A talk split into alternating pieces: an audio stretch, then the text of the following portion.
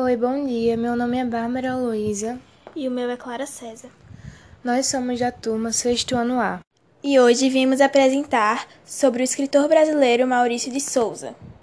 Maurício Araújo de Souza nasceu em Santa Isabel, São Paulo, em 1935.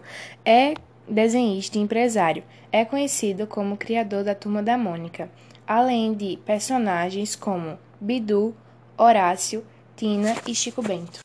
Desde pequeno gostava de desenhar e fazia ilustrações e cartazes para rádio e jornais. Em 1954, decidiu tentar a sorte em São Paulo como desenhista, mas seu primeiro emprego foi como repórter policial no jornal Folha da Manhã.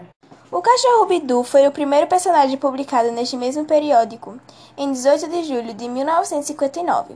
Ao seu lado estavam o dono Franjinha e seus colegas, Titi, Jeremias e Manezinho. No entanto, a verdadeira estrela seria o menino Cebolinha, que ganharia suas próprias tiras em uma revista. Com ele viriam Mônica e toda a sua turma. Maurício de Souza nasceu em Santa Isabel, mas logo sua família mudou para Mogi das Cruzes. Aprendeu a ler com os gibis e passou grande parte da sua infância apegado aos livros.